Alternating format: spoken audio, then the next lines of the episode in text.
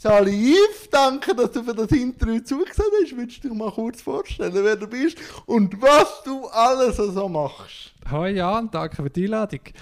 Ich mache vieles. Ich bin äh, Papa daheim, habe zwei kleine Töchter, drei und sechs. Ähm, beruflich bin ich beim SRF, sitze schon seit zehn Jahren bei der Sternstunde Philosophie, Diskussionssendung am Sonntagmorgen. Bin zuerst Redakteur gewesen, fünf Jahre und jetzt seit knapp fünf Jahren Moderator auch von dieser Sendung. Und mache fürs Radio noch Sachen. Am Samstagmorgen bei SRF 3 bin ich Gast bei der Rahel Giger, so ein bisschen der SRF Hausphilosoph. Ähm, oh, bei Gigetz heisst die Sendung. Und seit kurzem moderiere ich auch noch Radiogespräche. Ähm, die heißen Fokus bei SRF 3. Und beim Kleintheater machst du auch noch etwas? Genau, im Kleintheater Luzern mache ich mit einem Kollegen, Freund zusammen ähm, Stand-up Philosophy. So ein bisschen philosophisches Kabarett, genau. Und wenn ich Zeit habe, schreibe ich manchmal noch ein Buch. Jetzt kommt Ah, ein neues. Büchlein. ähm, wann hat der Yves so Gefallen bekommen am Philosophieren? Eigentlich im Gimmi, glaube ich. Okay. Ich bin in Luzern in die Kante gegangen, im Alpengeh, und dort haben wir ähm, Philosophie als Pflichtfach gehabt, also zwei Stunden in der Woche. Und ich habe mich mit der Zeit immer auf die zwei Stunden gefreut. Wie hat alles andere? Ja, ja, wirklich. Wir hatten einen sehr guten Lehrer gehabt und mir hat es gefallen, einerseits so alle Sachen zu hinterfragen. Also ich habe ursprünglich eigentlich ähm, Biologie und Chemie als Schwerpunktfach genommen, weil ich auch wollte, äh, Medizin studieren Weil mich das interessiert hat, der Körper, aber auch die Funktion von jemandem, jemandem helfen. So. Und dann aber in der Philosophiestunde habe ich gemerkt, ja, die, die Modelle von der Chemie und von der Biologie, was ist da eigentlich wirklich? Wie ist, wie, Also, und wie ist die Realität wirklich dahinter? Weißt du, was können wir wirklich wissen? Und dann ist das noch die Zeit gewesen, der Pubertät, wo vielleicht mal der erste Joint dazugekommen ist. Das heisst, wir haben dann auch so ein bisschen gewusst, ah, es gibt eine andere Perspektive auf das, auf das was wir Realität... Wahrnehmungen. Ja, andere Ja. Wahrnehmung auf das, was wir Realität nennen. So, und dann hat das so ein bisschen eigentlich angefangen, die, das Staunen, die Neugier, der Zweifel auch, als die Sachen zu hinterfragen. Und das ist eigentlich das Kerngeschäft von der Philosophie. Philosophie hat ja verschiedene Äste. Welche Äste würden dir am meisten entsprechen? Ich bin mal auf allen Ästen, würde ich sagen, so ein bisschen daheim gewesen. Okay. Ganz am Anfang habe ich viel so antike Philosophie gemacht, also Platon, Aristoteles und So, dort äh, ein bisschen Basics, oder? Basics, genau. Der baut ja also alles drauf auf.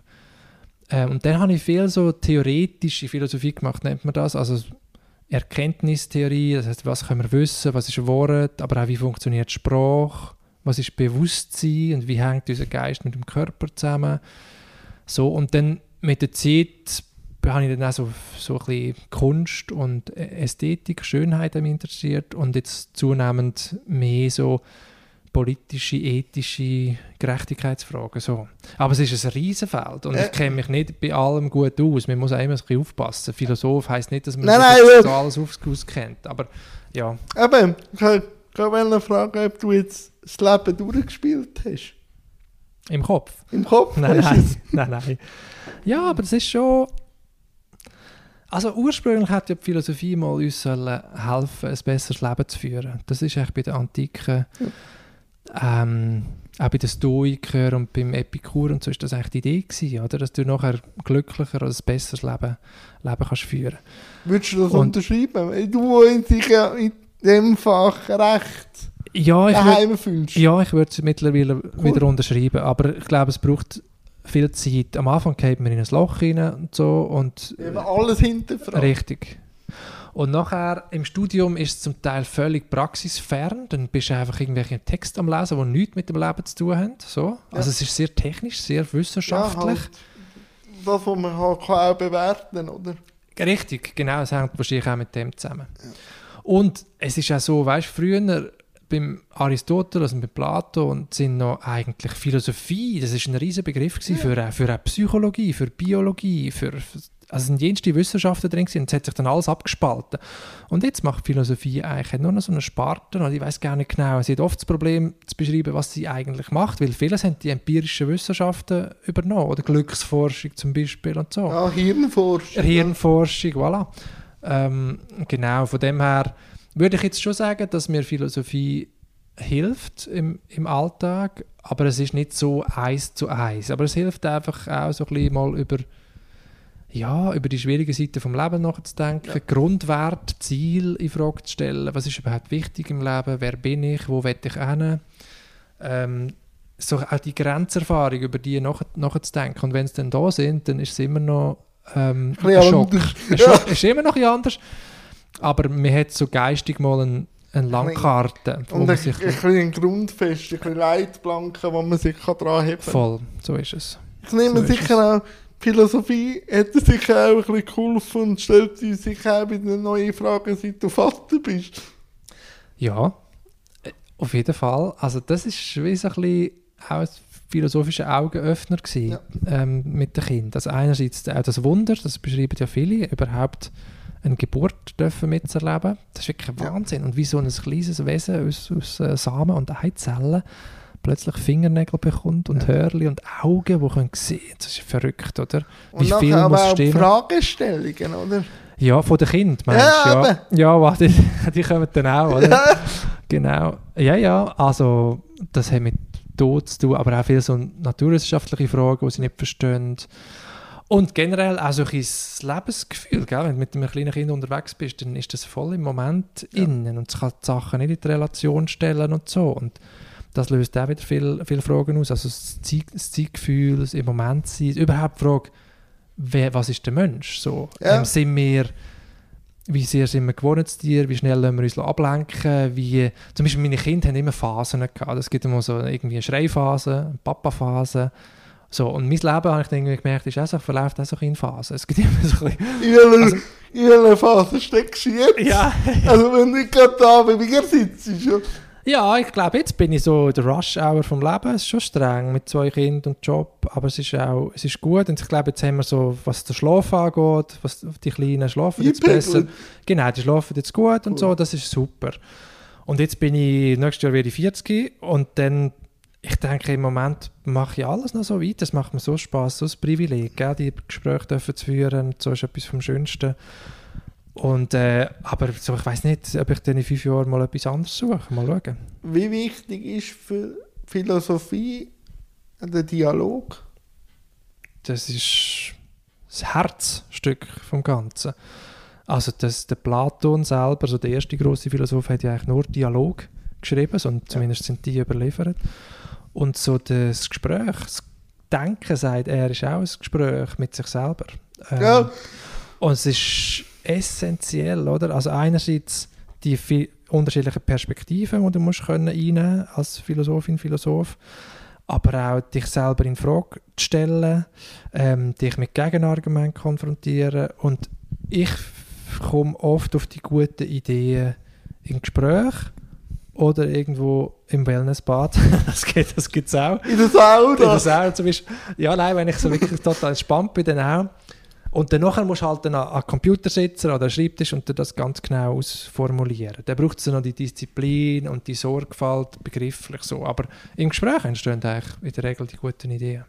Wie bereitet sich der Yves auf Gespräch vor jetzt für Sternstunde oder jetzt für einen Fokus? Ist das die gleiche Herangehensweise oder anders? Weil das sind ja beide äh, Dialog und Gespräch. Oder? Ja.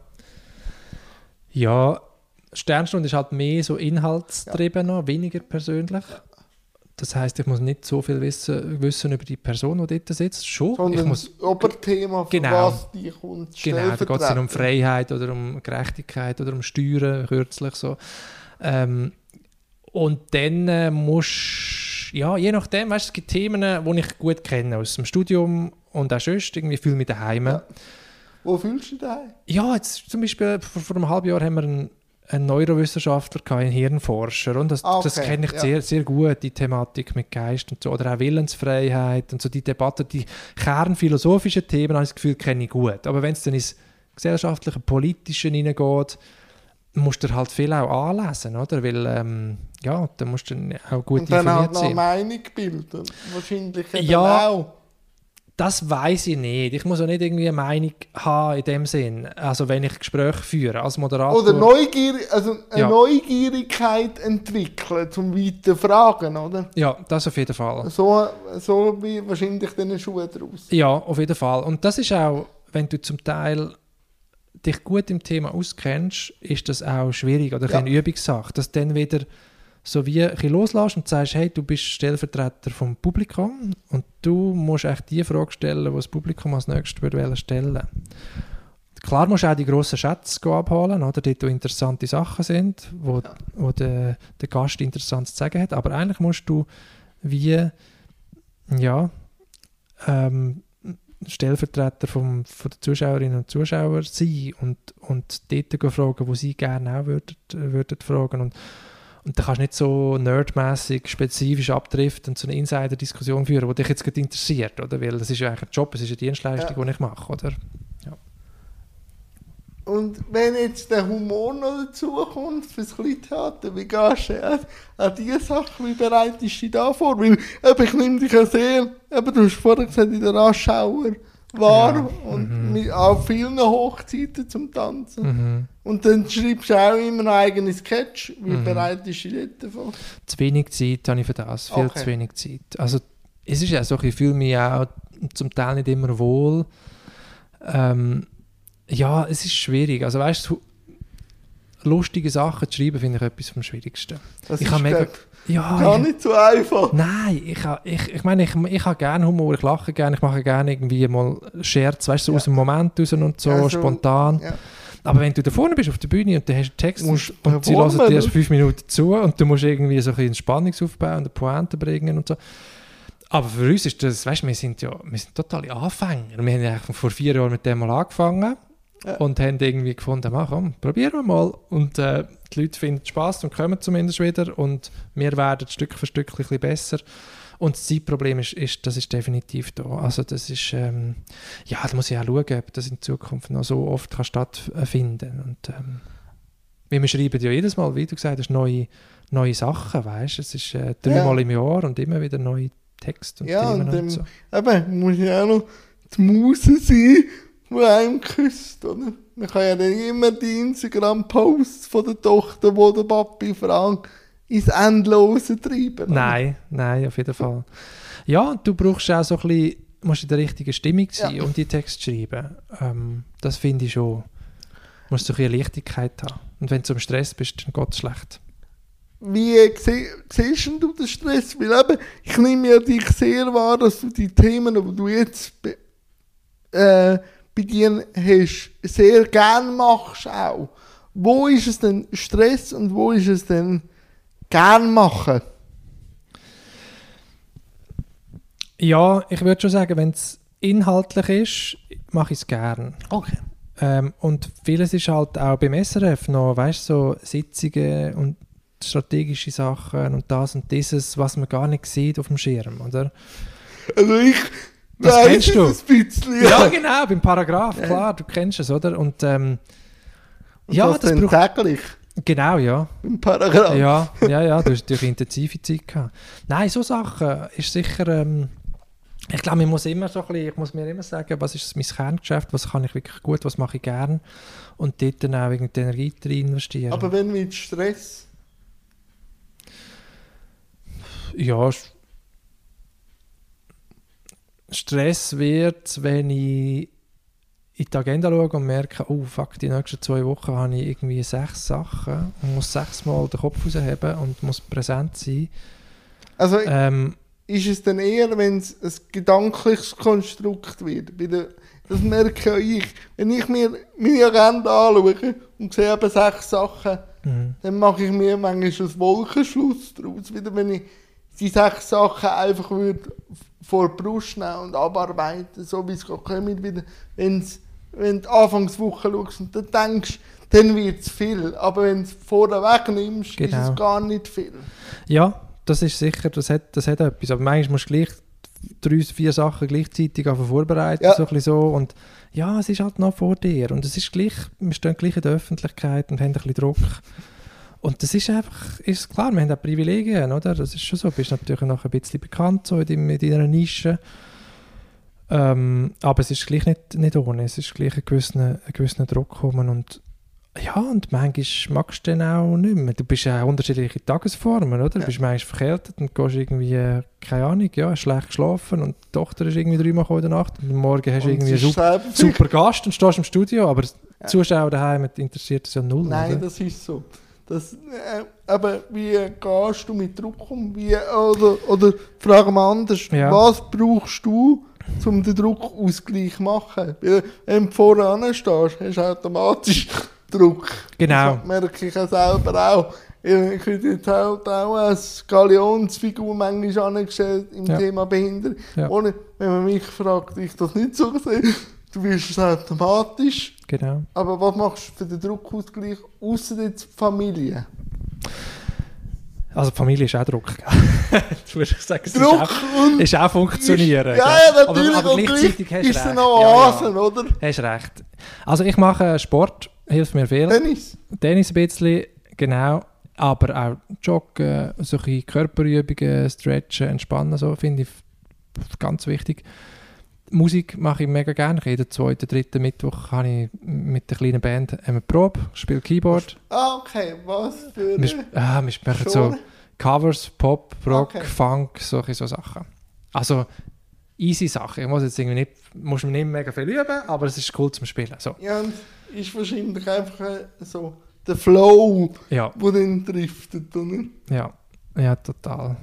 Ja, und dann Humor, also ist schon auch ein, ein Ventil, natürlich. Also, dass du dir wieder dich, dir selber bewusst machst, wie lächerlich das Ganze ist, wie unwichtig das ist, was du da wichtig nimmst, dass es wichtigere Sachen gibt. Finde ich schon auch, schon auch wichtig. Ähm, und zum Teil auch Schwäche zeigen, hilft mir auch. Weißt du, wenn ich etwas Wichtiges habe oder so, einfach mal sagen, oh mein Gott, ich bin jetzt schlecht vorbereitet. Und, so, und dann nimmst du gerade so ein bisschen Druck.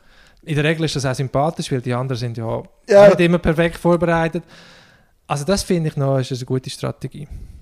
Ja, das Zeug auch benennen, was Ja. im Kopf äh, abgeht. Ja. Auch wenn man es gleich muss machen, oder? Das merke auch ich.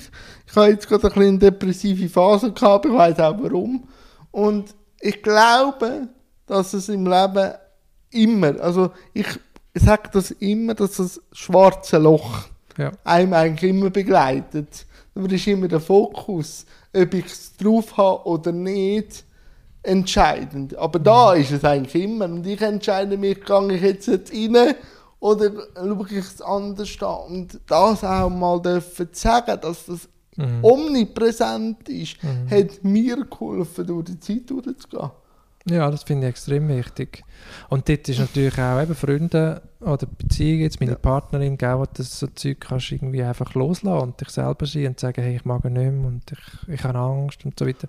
Das ist total wichtig, dass du die Sachen kannst benennen, ja. Aber wo denn du gemerkt hast, dass denn du vielleicht der Herr Philosoph bist vom SRF und man Erwartungen auch an dich gehabt hat, wie bist du mit dem umgegangen? Weil dich kennt man ja, wenn man eine Sternstunde ein bisschen verfolgt. Wie gehst du mit dem um? Also in der Regel ist es mega schön, weil es, es, schauen, es ist ja nicht Tagesschau, es sind jetzt nicht mega viele, die mich irgendwie darauf ansprechen. Schon immer wieder und immer ein mehr, aber es sind ja meistens, unsere unsere Sendung schauen ja eigentlich nur Leute, die sie gut finden. Okay. Bei der Oder Arena mal- ist das anders, oder? Also die, die hast Ja, das nein, das, Nicht? das ist so, das ist Gefühl, so. die hast das Gefühl, die, die, manchmal musst du ja auch schauen und dann regst du dich auf und so. Ja. Ähm, und bei uns, also wenn mich jemand anspricht, dann ist es eigentlich immer schön und sagen, hey, danke, ich möchte es so cool und Ja. so wichtig, das ist für mich die wichtigste, beste Sendung im SRF und so. Also ich meine, das ist einfach, ist einfach schön. Ähm, und just, ich finde es halt manchmal so ein bisschen schwierig, du weißt nie, kennt dich jetzt jemand so in der Öffentlichkeit oder nicht, wenn du im Zug sitzt und die Beine aufhörst oder so und ein bisschen willst stößen. Es ist halt, ja, aber es ist, hey, also es ist Peanuts, oder? Was, n- aber du hast gesagt, du schreibst noch Bücher, was gibt dir ein Schreiben, wo du vielleicht im Dialog nicht hast? Schreiben gibt mir die, die Exaktheit, die Genauigkeit, die Das ich noch Klarheit. Die Klarheit, ja. Obwohl es, also Schreiben ist etwas vom anstrengendsten im Leben, was ich jemals gemacht habe. Also ich habe jetzt zwei Bücher geschrieben und jedes Mal bin ich nachher recht kaputt gewesen. Ähm, und auch nach so Arbeitstagen, weil es ist einfach so intensiv und, Und du musst dir so immer überlegen, stimmt das Wort, stimmt so, ist es genau, was du denkst und passt so. Und ja, es ist ein sehr anstrengender Prozess, aber letztlich, ähm, ich bin jetzt nicht der grosse Schreiber, weißt du, ich habe das Gefühl, es fällt mir auch eher schwer. Aber ich gehe gerne mit gewissen Themen in die Öffentlichkeit und es hat, es hat Spaß gemacht, wieder jetzt zum Thema Humor, das Büchlein, das ich geschrieben habe, einfach auch mal die Texte zu lesen und die, die, die Neugier können zu befriedigen. Oder das Rätsel, warum finden wir überhaupt etwas komisch und wie kann uns Humor helfen, ein besseres Leben zu führen. Also, und das ist für mich so wie ein Lebensthema. Mhm. Aber ich habe nie, nie richtig intensiv darüber nachgedacht und das habe ich jetzt können machen dank dem, dank dem Buch. Wie muss ich mir das vorstellen? Du merkst am Morgen, heute kann ich schreiben und gehst oder zwingst du auch ein bisschen manchmal, wenn du schreibst? Ja, ich zwinge mich manchmal, ja, ja. Okay. Du musst einfach hinsetzen und, und anfangen und mal etwas schreiben. Oder manchmal, wenn du nicht so klar bist im Kopf, dann liest du eher Sachen, weißt, suchst dir Zitat raus, die du dann kannst einfügen kannst. Ähm, ja, aber du eigentlich so warten, bis du, bis dich die Musik hörst, das funktioniert, glaube ich, nicht. Auch bei vielen Schriftstellerinnen funktioniert das nicht. Du musst eine Disziplin haben, ja. Ja, es ist halt immer, zuerst ist immer die Freude, aber nachher, um das längerfristig machen, musst du, glaube ich, auch manchmal einfach durchziehen. Oder? Ja, und ich meine, ich habe jetzt das Buch auch so ein bisschen nebendran geschrieben, neben all dem Karsumpel, ja. den ich vorher gesagt habe, oder? Also dem und zum Glück ist zum Teil die Tante gekommen oder meine Mutter kommt auf die Kinder geschaut. Da ist am Freitag, ich habe ja Papa-Tag, also ich arbeite nur 80 Prozent, ja. einen Tag daheim und so. Und da haben die Menschen auch an dem Tag können schreiben Oder meine Frau hat mal geschaut, an einem Wochenendtag.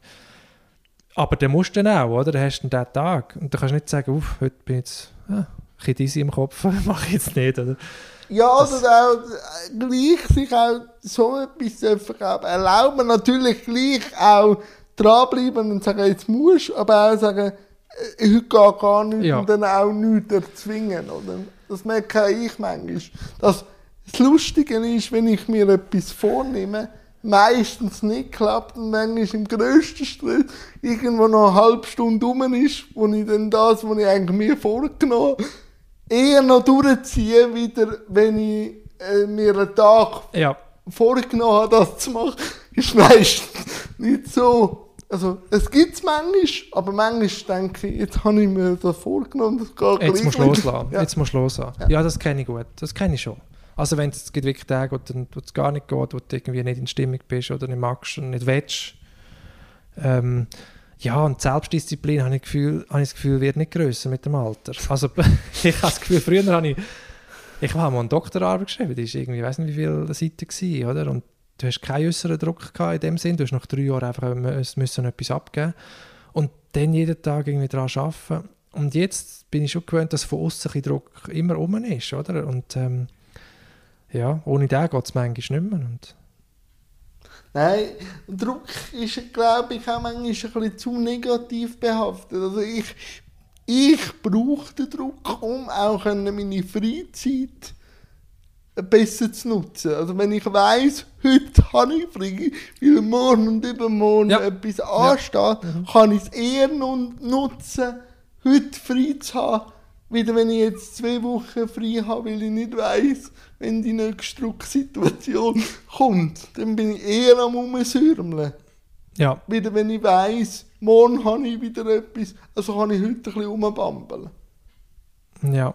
Ja, du musst eigentlich schauen, dass das, was morgen ist, nicht in deinem Kopf umspinnt jetzt, oder? Das ist so. Aber ja. ich bin manchmal wirklich der, der dann so denkt, morgen nichts, übermorgen nichts. Also könnte ich es eigentlich geniessen, aber ich brauche dann wie so mhm. Struktur von außen, dass ich mir wirklich kann, wie die Freiheit geben Ja.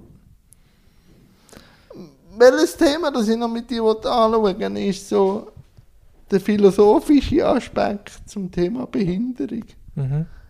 Warum ist die Gesellschaft immer noch so auf dem Defekt sein, auf das Kranke äh, zum Thema Behinderung? Also weißt mhm. nicht als Lebensform. Mhm. Ja, ich glaube, das ist äh, also die ganzen Disability Studies und das kennst du alles ja. besser. Und bei uns war schon mal der Raul Krauthausen, gewesen, mhm. auch ein, ein Aktivist und der hat das immer stark betont und, und für mich das auch so ein bisschen erst dann klar gemacht. Ich habe mich jetzt, weißt du, eben, weil nicht notgedrungen, habe ich mich, mich mit Ja. dem gar nicht so stark auseinandergesetzt.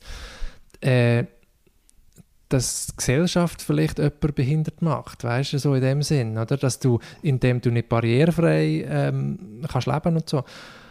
Und ich glaube aber im Moment, so wie ich das wahrnehme, in meiner Bubble findet eine recht kleine Revolution statt. Also was Diversity angeht, viel Vielfalt äh, angeht. Ähm, die Frage ist einfach, wie äh, viel Macht das hat politisch und wie schnell das geht, bis, bis etwas funktioniert. Und das ist wahrscheinlich recht frustrierend, nehme ich an. Das ist schön, du bist schon ein bisschen am... Ja, es kommt darauf an. Ich muss mich manchmal wie aus dem Thema rausgeben, also mit mich mit anderen beschäftigen, um wieder einen Hosenlupf können zu machen. Wenn ich mich nur mit dem Thema Ja. Behinderung Ja. auseinandersetze, dann habe ich manchmal das Gefühl, es geht gar nicht. Und dann sitzt irgendwie wieder jemand, der nur Kunst macht da und gibt mir irgendwie wieder einen Input Mhm. aus Richtung nichts. Und dann kann ich mir wie frisch als Wähler kommen. Ich habe immer mehr festgestellt, dass Gesellschaft offen ist für das Thema Behinderung, aber noch beim kleinen einmal einsteckt. Mhm. Und wenn ich mich zu fest mit meiner Behinderung und mit, mit, mit meiner Community nur auseinandersetze, bin ich bei Algebra. Ja. Und dann fällt es schwierig, am kleinen einmal eins gerecht zu werden und immer wieder zu sagen, das und das sollte, bevor dann das und Ja. das dann ist. Und darum denke ich manchmal, Bist müssen- zehn Schritte voraus, müssen oder? wir, müssen wir wie mit anderen Themen, dass man nicht zum Berufsbehinderten wird.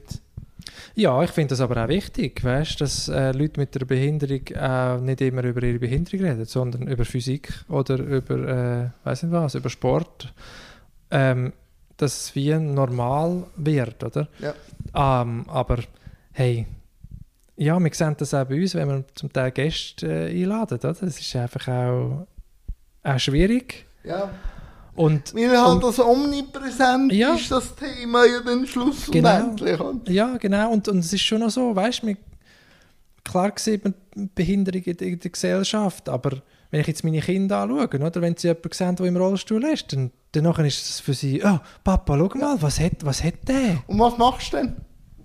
Ja, dann sage ich, ich weiss manchmal auch nicht, was, was der denn hat, oder? Dann sage ich, ja, der kann, der kann nicht mehr laufen. Dann fragt sie, warum? Dann sagt ja, das weiß ich nicht, vielleicht äh, das oder dieses so.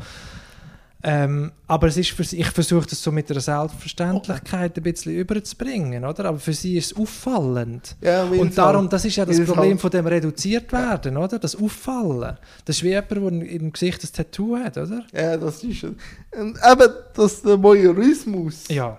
Den Mensch antreibt, das muss ja auch ich, der selber zu einer anderen Gruppe gehören. Aber ich ich schaue auch etwas Spannendes an. Vielleicht ist es auch Neugier. Also bei Ja. den Kindern würde ich jetzt nicht sagen, es, Voyeurismus, bei oder? Es Kind, ist bei kind ist es. Neugier. Also Ja. bei Kind ist es wirklich Neugier. Und darum sage ich, geht immer als Eltern mit dem Kind also zu den Mann und fragen, ob sie dürfen fragen. Ja. Weil was ich manchmal höre, ist, was gar nicht mit Ja. meiner Behinderung zu tun hat. Also ich habe schon einen Schaden gehabt, oder ich bin der kranke Mann gewesen, Ja. oder ich habe böse Beine gehabt. Und Mhm. weißt, ich bin dann der, wenn er das hört, wo dann zu den Eltern angeht und sagt, Hey, so nicht. nein, nein, ich sage, sie, warum bin ich für ihre Tochter ein kranker Mann? Weil ich bin einmal durchgefahren und dann hat es geheißen, schau Mami, dort, äh, der kranke Mann. Mhm. Und ich habe nicht das Kind verurteilt für diese Aussage, sondern Ja, es muss ja gut.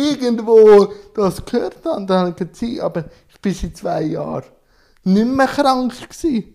Und dann merkst du eben, dass das Thema Behinderung immer als krank angeschaut wird. Oder Mhm. ich bin für mich nicht krank. Ich bin für mich so auf die Welt gekommen. Darum ist für mich Fragestellung von krank und nicht krank ganz eine andere. Krank bin ich erst dann, wenn ich verkältet Wenn du bin. Fieber hast, ja. Ja, nein, es Ja, ja. ist so. Ja, aber es ist so die, das Eingeschränktsein, Ja. oder? Das ist es eigentlich, glaube ich, was dahinter steckt. Wo man findet, ähm, die können gewisse Sachen dann halt nicht oder weniger gut, so. Ähm, und dort ist aber auch die Frage, oder? Können sie das, weil sie anders sind oder weil die Gesellschaft ihnen nicht hilft. Das ist Oder ist es nur die Vorstellung? Ja. Weil, weil ja. das habe ich auch müssen lernen. Ich habe von mir ganz ein anderes Bild gehabt, bis ich bei, beim SRF geschafft habe. Wo dann einfach äh, mein Produzent gesagt hat, du also ich erwarte, dass du um 10 Uhr einfach da bist. Mhm. Und da habe ich mir auch nicht können groß Gedanken machen, was alles nicht geht, sondern ich habe einfach gewusst, ich muss am 10 Uhr jetzt sein. Und äh, bin über mich rausgewachsen, wo ich mir selber vorher nicht zugetraut hätte. Mhm. Darum denke ich, manchmal ist es auch die Einstellung von einem selber, was einem behindert und was nicht. Ohne jetzt meine körperliche Behinderung äh, wegzudiskutieren. Aber ich bin eher noch mehr imstand, wenn ich etwas will machen Mhm. Und das ist dann manchmal vielleicht auch der gesellschaftliche Slogan, wo vielleicht Menschen mit Behinderung auch behindert machen, weil die allgemeine Haltung schon so ist. so Mit in der Bewegung, Opferrollen ja. reingehst. Also ich, ich habe das Gefühl, was, was der allermeisten fehlt, ist wie die Perspektive. Ja. Oder? Also wir haben, glaube ich, in der Schule haben wir ein Experiment gemacht und sind mal, weißt du, so mit Augen zu durch den Bahnhof gelaufen und all die Geschichten. Zu 10 Ja, ich glaube, es ist Luzern. ist, ist ja eh nur gäbiger Bahnhof. ja, wahrscheinlich. Ich weiß Also- nicht genau, wie Also. Basel wäre einfach ein bisschen kompliziert. Ja. Ja, und, und dann jetzt zum Beispiel Kind haben, oder? Also mit dem Kinderwagen Ja. ins Tram in Zürich. So, jetzt gibt es einfach nur bei gewissen Strecken äh, kannst du einfach nicht reinfahren oder nur jedes zweite Tram. Das hast du vorher, ich habe doch nie über das nachgedacht. Ich bin einfach reingelaufen, oder? Und ich glaube, das ist schon der Grundding, dass wir uns die Probleme, die, die Weltsicht, die, das, das, die Perspektiven, die, äh, ja, die Interessen und die Hindernisse einfach nicht bewusst sind. Weil, Ja, weil wir unsere anderen Probleme haben. Und oder? da sage ich So. natürlich, und da bin ich dann wieder sehr aktivistisch und da stelle ich dann auch Forderungen, wenn es um Barrierefreiheit geht. Das muss man gesellschaftlich diskutieren, weil Mhm. ich finde es ungerecht, wenn das Politik nur uns mit der Verhältnismäßigkeit in die Schuhe schiebt. Aber du jetzt als Familienvater. also was heisst das, weil es, wenig sind? Weil es wenig So, sind, ja. heisst Ja. einfach, wenn die Verhältnismäßigkeit dementsprechend Ja. Äh, ist, dann bauen wir um. Mhm. Und dann muss ich immer ein bisschen lachen Ja. und denken, das ist jetzt die falsche Herangehensweise. Weil, wie, erwartet ihr, dass ein Mensch mit Behinderung, das sich tagelang antut, Mhm. das Hindernis, also ich mache denn das oft. Weil ich sage immer meinen Mitstreiter oder Mitmenschen mit Behinderung, verstopfe ich so lange die Bushaltestelle Mhm. wenn ich sie brauche, bis es dann umgebaut wird. Und ich sage aber immer, der Denkansatz von der Verhältnismäßigkeit ist anders. Wenn umgebaut ist, könnt ihr dann sagen, jetzt müsst ihr kommen.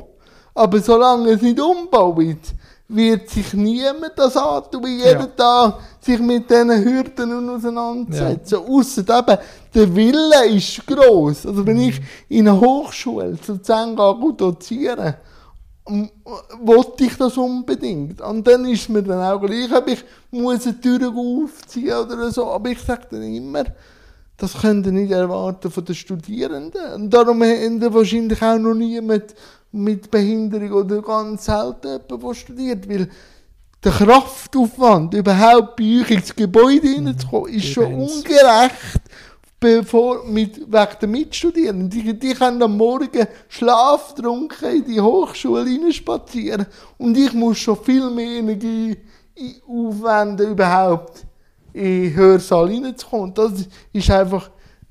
Erst dann zählt ja, wenn ich im Hörsaal bin, habe ich schon ganz, habe ich schon von 100% 20% gebraucht, wo die anderen mit 100 anfangen, oder? Mhm. Mhm. Und das, und das probiere ich immer wieder zu erklären und dann kommt immer, aha. Also ich merke Ja. dann immer wieder, man muss es erklären und dann bin ich aber dann auch der und jetzt, was machen wir? Jetzt habe ich erklärt und dann kommt das grosse Budgetfrage. Und dann denke Ja, ich ja. immer, das ist immer die einfachste Ausrede. Dann kommt wieder die Verhältnismäßigkeit. Oder? Das ist wie bei seltenen Krankheiten. Ja. Oder? Wie viel sollst du investieren und so weiter. Das sind eigentlich Gerechtigkeitsfragen. Und Verteilungsfragen. Und gleich, Verteilungsgerechtigkeit. weißt, ich, und gleich denke ich immer wieder, weil ich würde mich an den Stoiker zuordnen. ein bisschen. Mhm, mhm. Weil die wichtigste Ressource des Menschen ist ja die Zeit.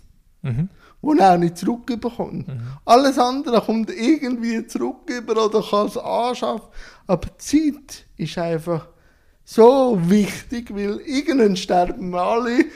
Die Unsterblichkeit hat noch niemand körperlich erreicht. Mhm. Darum denke ich, ist es dann auch wieder dran zu sagen, ist mir es wirklich wichtig, dann ziehe ich es wirklich durch oder ich lasse los. Weil Mhm. das Loslassen ist gleich heilsam und hilft manchmal auch im Prozess. Mhm. Der Kaureflex, also der Zubeissen, Ja. hilft meistens nicht. Ja, das finde ich sehr weise. Also auch eben das Loslassen oder das Relativieren und dann gleich wieder können aktiv sein oder aktivistisch sein, aber auch sich nicht, sich nicht aufreiben und sich nicht verschleißen, oder? Ja, die Frage ist dann einfach also- immer wieder, will ich das investieren? Oder Genau. wenn ich weiss, Ja, ja. meine Zeit ist begrenzt. Also nicht mal auf das Projekt, sondern ich weiß nicht, ob ich die nächsten Mhm. 10 Minuten noch lebe.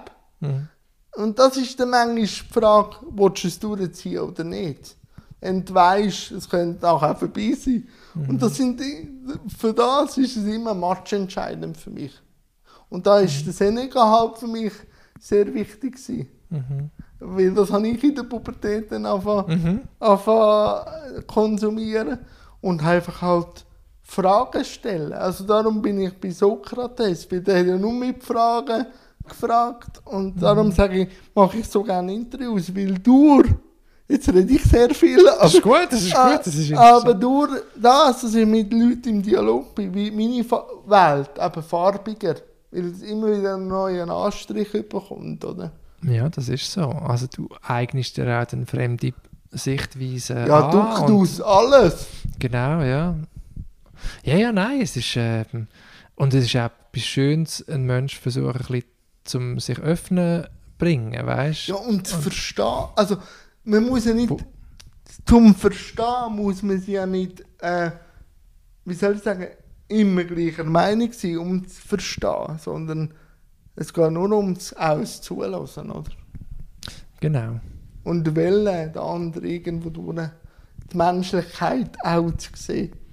Ja, die Frage ist halt, wie sehr verbreitend die Tugend ist, die Offenheit im Moment. Ja. Ähm, aber ich finde es gut, wenn man die vorlebt. Ich versuche das ja auch zu machen. Wir versuchen das auch zu machen mit, mit unserer Sendung. Und ähm, ja, ich finde es zum Teil auch ein frustrierend zu sehen, wie viele Leute heute das nicht mehr können oder nicht mehr wollen, jemandem zulassen und jemandem eine Chance zu geben, die Welt sich können darstellen und, und vielleicht könnte er ja recht haben.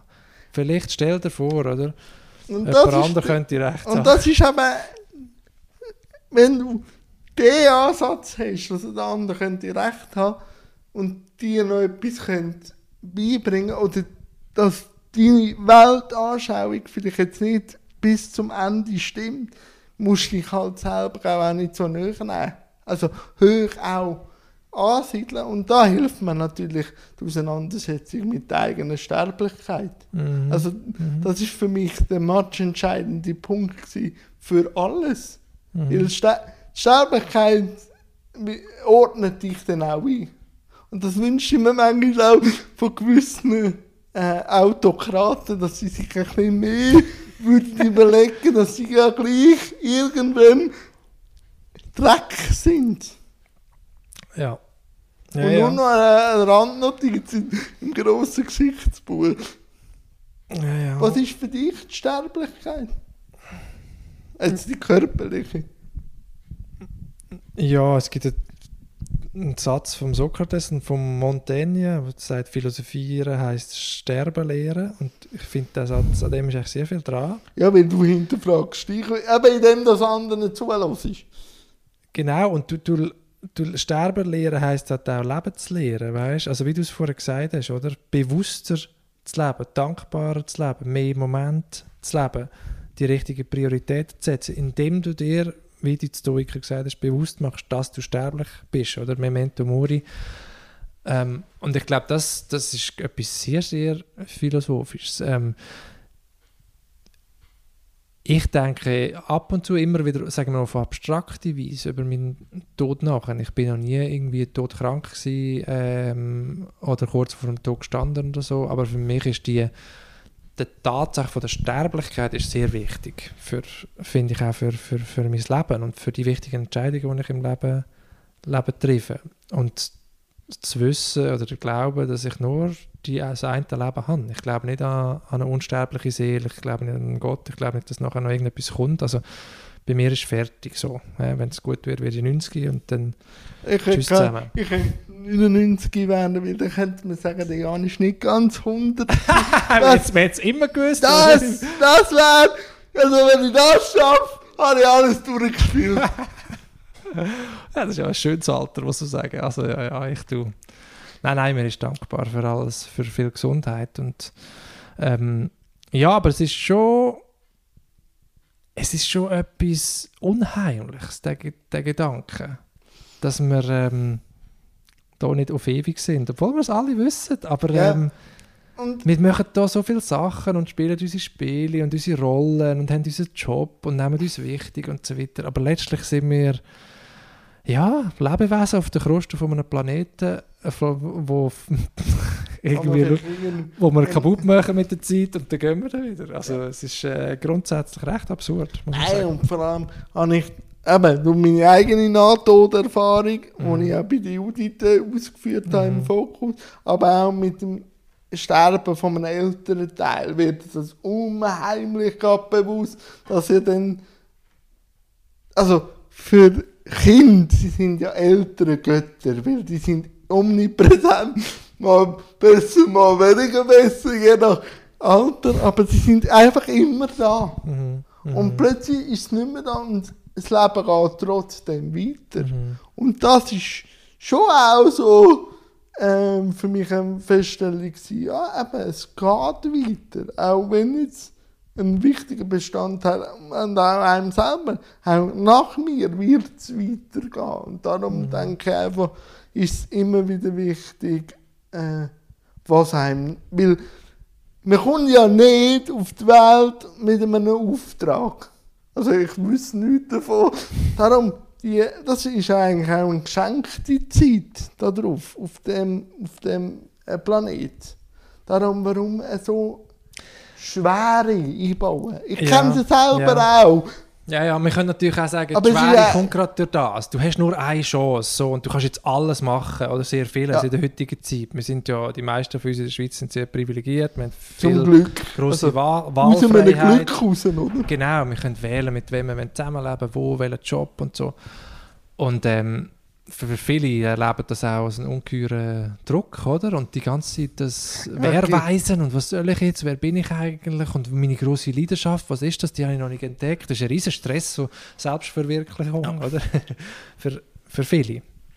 Ja, aber es hilft einem gleich immer wieder, glaube ich, das auch immer wieder mal, nicht jeden Tag, rauszuholen, aber wenn so wirklich, wenn du Knörz hast, mhm. Äh, dich jetzt fragen. Aber was beschäftigt dich jetzt so, wenn jetzt du an die nächsten paar Monate denkst, wo sieht man dich, was machst du, was willst du machen, welche Themen sind bei dir gerade aktuell?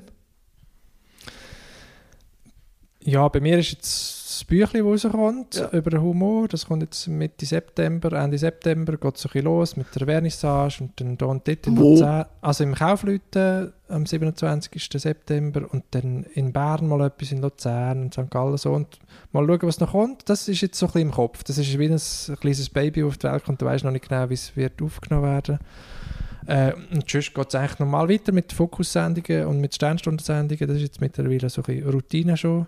Auf welche Themen freust du dich? Ich freue mich meistens eher auf Menschen als auf Themen. Ja, okay. Aber ja, es ist so.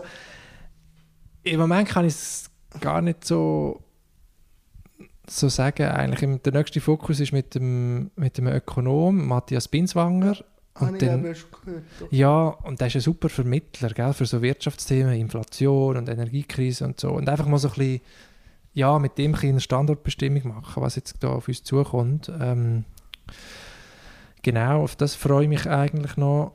Ähm, ja, und sonst bin ich auch ein Mensch, der so immer viel Vielfalt braucht. Weißt du, mal wieder irgendwie mit Freunden das Wochenende weg oder das. So ein bisschen, ich, ich freue mich oft auch auf so Sachen, so ein bisschen auf das richtige Leben. Die Arbeit ist für mich schon wichtig. Aber ähm, ist nicht das Wichtigste im Leben. Also wenn ich jetzt mich würde sagen, auf was freue ich mich, dann sind es wahrscheinlich nicht Sendungen. Aber, aber das ist ein interessanter Aspekt. Wenn hast du das Gefühl, dass das das richtige Leben ist? Welche Kriterien müssen passieren, dass du das Gefühl hast, ich lebe richtig?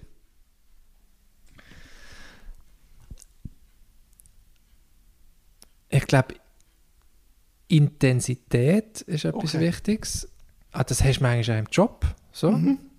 aber nicht immer. Und so das lebendige Gefühl hat für mich viel mit Sinnlichkeit und Körperlichkeit zu tun. Also Bewegung. Bewegung, Nähe, Gefühl, ähm, ins Meer hineintauchen. Also wir sind jetzt im Sommer äh, in Portugal gewesen.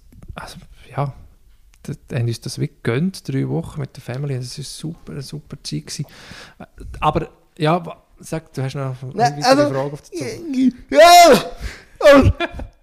Ist es denn nicht die Vorstellung vom Moment, wo, wo das macht? Weil, wenn du reintauchst, bist du am Machen und kannst es nicht so geniessen, sondern es ist wahrscheinlich Vordenken und das Nachdenken über den Moment, wo du den machst. Nein, das glaube ich nicht. Nicht? Nein, das glaube ich nicht. Nicht? Nein, ich glaube, du, es gibt die Momente, wo du Aber das so Flow-Momente hast, aber du bist schnell. voll präsent. Nein, nein, nein, das ist nicht so schnell. Es ist ja zum Teil im, im Sonnenuntergang sitzen oder lauen Sommerabend und du sitzt verrossen und du musst heute nicht mehr machen und ein Bierchen trinken mit einem Freund und du bist körperlich irgendwie so ein bisschen, fühlst dich wohl, entspannt und dann das einfach bewusst können Ah. genießen so und dann ich, ich glaube, es ist nicht so, dass du die Intensität nie erlebst, weil du dort so selbstvergessen im Moment aufgehst. Okay, ich glaube, das es gibt ich eben wissen. ja, nein, ich glaube, es- nicht, dass dann zu ankreiert ist, Nein. sondern der Moment nicht einfach äh, passiert. Nein, ich glaube, so die, die Achtsamkeitsbewegung, Okay. die Mindfulness, die haben wir, glaube schon gelernt, dass du versuchst, ja, den Moment wach zu erleben und nicht zu funktionieren, sondern wirklich präsent zu sein. Ähm, aber manchmal sind das halt bei unangenehmen Sachen, äh, bist du jetzt nicht so gerne präsent. Aber jetzt so, äh, so etwas, zum Beispiel so ein Gespräch oder eben äh, Musik machen, Tennis oder Ja. mit der Family oder manchmal auch ein Konzept schreiben für eine Sendung oder das Gespräch selber, das sind natürlich so wirklich so Flow-Momente, wo du dann wirklich präsent bist und das ist etwas, finde ich, extrem Schönes, wo du dann auch zurückdenkst und denkst, was habe ich jetzt die letzte Woche drei coole Sachen gemacht und dann kommt dann halt das vor, oder? Aber sicher nicht E-Mails abarbeiten. Nein, das sicher. Ähm, aber, aber wenn jetzt du ja das machst, aber jetzt du machst Musik und du hast heute vielleicht den Tag, wo du Musik machst und der Flow-Moment kommt nicht. Aber der Flow-Moment ist vor zwei Wochen gekommen. Mhm. Hinterfragst du dich nicht, warum das der Moment dann nicht gekommen ist. Mal, das mache ich manchmal. Jetzt ist ein Signal gekommen. Ja, eine Kamera ist ausgestiegen, mach nichts. Gut, also man nimmt den Tonkörper noch. Mal, das, das frage ich mich natürlich dann schon. Okay. Aber ich glaube, das ist ähm, also zum Teil sehr komplex. Ja. Je nachdem, mit welcher Stimmung du kommst, wie die anderen, mit welcher Stimmung die anderen Ja. kommen, mit welcher Offenheit du reingehst und ob du magst. Und, also, ja, ja. Aber es ist jetzt nicht so, dass ich dann denke, ah Mist Ah, okay. und so, ist es vergeben gewesen. ähm, So nicht. nein, nein. Also ich finde überhaupt solche Erwartungen, äh, ja, sollte man sich abgewöhnen. Ja, aber das merke ich erst, seit ich älter werde und alles Was hast du für einen Jahrgang? ein äh, 90, 90er. 90, also auch schon ein bisschen ein paar Runden gedreht auf dem runden ja. Planet. Ah, ja. Ähm, dass das erst dann kommt, dass als pubertierender Mensch oder als Kindmensch Welt geht immer geht unter. Und das bin ich froh, Harry, dass im Alter nicht, dass man merkt, okay, der Moment ist jetzt einfach mühsam, aber die gibt's und die müssen auch immer wieder sein. Aber es gibt dann auch wieder diese schönen Momente. Dass man, das ist der grosse Gewinn am Alter werden. So eine Gelassenheit. Ja. Ja, ja, und, und eben, ich meine, ich habe vorher gesagt, das lebendig sich fühlen, intensiv zu erleben, aber selbst das, oder, das kannst du jetzt nicht irgendwie so erzwungen dem nachrennen, oder? Das ist auch absurd, weil das Und Leben ist oft ein. Kompromiss und so ein bisschen lauwarm und langweilig, so, das gehört halt auch dazu, weißt Da kannst du gut mit langweilig. Ja, ich kann es eigentlich noch gut. Also ich kann es eigentlich nicht so schlecht. Ich finde auch, ich habe zum Beispiel einen Freund von mir, der hat immer sehr hohe Ansprüche, also äh, egal was er macht, oder? Und besucht immer die Intensität. Und wenn es mal einfach so vor sich hin plätschert, dann muss er wie weg.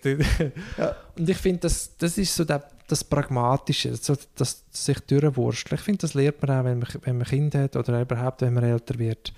So der, der Idealismus ähm, und, und ja, die grossen Hoffnungen in was auch immer, in einer Beziehung oder ins, ins Leben generell oder in einem Job. Ich glaube, das ist alles immer letztlich ein Kompromiss. Und ich glaube, es geht auch darum, die Schönheit vom Kompromiss lernen zu kennen und, und äh, sehen, wie, äh, ja, wie schön ein, ein Schuss Pragmatismus kann sein im Leben. So. Ich bin mit meinem Set durch, wir reden jetzt 50 Minuten schier. Und vielleicht gibt es noch die eine oder andere Frage, die der Yves an mich hat. Das wäre dein Set jetzt. Muss nicht. Ja gut, ich bin jetzt nicht in der Fragerolle, äh, aber du hast vorher gesagt, mit der depressiven Phase, die hast, das ist schon, und das schwarze Loch, das ist schon jetzt noch im, in meinem Kopf natürlich. Dort würde ich jetzt schon noch nachfragen, aber du musst sagen, Nein, nein, du, ich, also, ich habe auch festgestellt, dass es immer die Zeiten muss geben. Mhm. Weil ich glaube, wenn du das schwarze Loch auch aktiv brauchst, also wenn du weißt, das gibt's und ich kann dort reingumpen, kommst du immer anders wieder raus, weil du Du hast nicht Angst, dass dich das verschlingt oder so. Ich glaube, wenn du benennst und nicht immer mehr von dir wegdrückst, sondern aktiv auch in dein Leben reinlässt, kannst du es besser handeln wieder. Ich merke oft, dass viele Leute die Zeiten gar nicht mehr wollen. Äh, Aber eben, Alles muss positiv sein Ja, und glücklich ja. sein und so. und das ist auch, und das ist aber auch immer nur ein, ein flüchtiger Moment vom Perfekten. Also du musst auch viel daran arbeiten und um können die perfekten Momente zu haben, musst du dich auch ab und zu wieder hinterfragen und das machst du nicht, wenn es gut läuft. Also ganz selten machst du das, dass dich hinterfragst, wenn alles gut läuft, weil du so viel zu tun hast, um das abarbeiten, wo perfekt läuft. Und darum sage ich, kump ich manchmal dort rein. Und um mich auch mal wieder zu fragen und vielleicht an Stellschrauben zu drehen, um wieder rauszugehen. Und desto älter dass ich werde, desto mehr weiß ich vielleicht, was es dann braucht, um wieder rauszukommen. Manchmal schießt es mich dann einfach an, wenn ich alles ganz schlimm finde, dann suhle ich mich wirklich da drin und dann nach zwei, drei Wochen geht es wieder und dann sage ich so, jetzt schießt es mich an, jetzt machen wir wieder. Fertig Selbstmitleid und Weltschmerz. Und Aber ich bin froh, kann ich das? Oder? Ja. Und ich bin auch froh, gibt es PsychologInnen, gibt es Therapien. Momentan kann ich mich immer gut selber rausnehmen, weil ich merke, ich brauche das. Ich brauche, vor allem fängt es dann meistens an, äh, die Anwärtsspirale oder das Nachdenklich, wenn der perfekte Moment da steht. Also, ma- ein gutes Beispiel, nach einem Paragraph. Äh, Das kannst du mit vielen Fernsehleuten besprechen. Nach, nach einer abgeschlossenen Produktion kommt das Loch. Und das ist meistens nach dem perfekten, nach dem perfekten Moment fährst du dich einfach hinterfragen, was kommt jetzt. Und wenn das passiert, dann bist du meistens schon dich wieder am neu sortieren. Manchmal kommt bist du rein, manchmal kannst du es noch abwenden, aber ich, ich komme manchmal noch gerne rein. Also ich bin nicht gern aktiv drin, aber in der Nachbeschauung sage ich immer, bin ich dankbar, dass ich äh, mir meine Fragen gestellt habe. Als, als staatlich subventionierte Selbstständige, wo sich langsam äh, selber finanziert, habe jetzt müssen lernen, dass das Dummerloch einfach da ist. Mhm. Also, dass am am Juni bis, äh, Juni bis August einfach nichts läuft. Und jetzt habe ich mir einfach Strategien überlegt, jetzt gibt die Kamera auch noch auf, das ist immer Du, schön. wir möchten einfach bis alle drei, einfach- wir Wir haben nur einfach- eine. Gut, wir noch eine. Ähm, dass ich einfach sage, was mache ich das nächste Mal? Also, um das können auf, äh, aufzufahren, oder? Ja. Und nicht wieder reinzulaufen. Ja. Wie stehst du zu diesen düsteren Momenten? Hey, Gibt es die auch? Ja, die gibt es natürlich auch. Ich, habe, also ich würde es ähnlich beschreiben wie du. Ich weiß nicht, ob ich jetzt so den Mut habe. Ich finde es noch schwierig, weißt wenn du dann gleich Verpflichtungen hast in dieser Ja. Zeit. Was sagst du denn ab? Was machst du denn gleich? Drückst du ein bisschen auf die Seite? Das ist schon, finde ich, Challenge, oder? Ja, vor Und- allem und die Erwartungshaltungen von allen. Oder? Genau. Die wissen ja nicht, dass du dann gerade irgendwie ein Tief hast und nicht willst und nicht magst. Und, aber dass du jetzt sagst, eben, du gönnst dir die Zeit und dann nimmst du dir bewusst, dass nachher, ein- nach so einem Peak oder nach so einem Höhepunkt, das nehme ich eigentlich jetzt, jetzt gerne mit. Ich habe das Gefühl, das haben wir auch so ein bisschen verliert in der heutigen Zeit. Es ist so nahtlos, Also immer gerade das andere, das Nächste auch noch und so. Und Ich muss dir aber sagen, auch wenn ich das jetzt aktiv sage, drinnen sein, tue ich nicht gern. ja. Also weißt ja, du, so, klar, das- ja. dann Mhm. probiere ich alles, aber ich hinterfrage dann auch alles. Und ganz schlimm ist es gewesen, 2020 mit, mit ähm, ähm, Lockdown und Ja. eben Tod vom Vater und ich Ja, bin gut, 30, ich bin Mhm. 30 gewesen und dachte, jetzt da zwei Monate einfach in dieser Wohnung drin sein. Mhm. Vor allem im zweiten Lockdown ist noch äh, wüst gewesen, also Oktober und Schnee. Im Sommer hast du noch gut können gut spazieren, aber wenn es wüst wird, ist es im Rollstuhl jetzt auch nicht so lustig. Und dann hockst du einfach in dieser Zwei-Zimmer-Wohnung und fährst dich einfach überlegen, ist es jetzt das mit 30? Du Und bist dann- erst 30, gell? Ja, aber- aber- 39. Ja, aber weißt du, dann fragst du Ja, oder? klar, klar. Und dann fängt es dann eben an zu diskutieren, auch, weißt, du, wenn du in so Gesellschaft, wenn du äh, zu diesen Gruppen gehörst, wo vielleicht ein bisschen mehr geschützt werden, und du merkst aber, die Gesellschaft driftet immer mehr weg und schaut eigentlich dich, dann sagst du, nehme ich doch Rücksicht auf versible Personen, dann so kannst du Leserbriefe lesen aus dem Internet und denkst so, irgendwo auch über deine eigene Existenz fast anfangen nachher studieren. Wenn alles gut läuft, sind wir aber schon Teil von einer Gesellschaft. Wenn es aber nicht gut läuft, fährt man dann schon, gibt es schon Strömungen, die dann so sagen, du, ist jetzt schon gut, dass ihr Forderungen habt, aber es gibt andere und dann fährst du ihnen aber schon auch einfach hinterfragen. Mhm. Ja, ja, da fühlst du dich so ein bisschen abgewertet Ja. und überflüssig und so. Gell? Und halt wieder auf Hey. das, was man sieht, reduziert. Oder? Ja, also ich meine, die, ja. Vielleicht nur noch kurz, ich hatte einen Moment, gehabt, wo ich mal länger arbeitslos war, auf Job, Jobsuche und so. Und ich finde, das ist schon noch ein wichtiges Erlebnis gewesen, zu, zu merken, dass dich niemand braucht. So. Ja.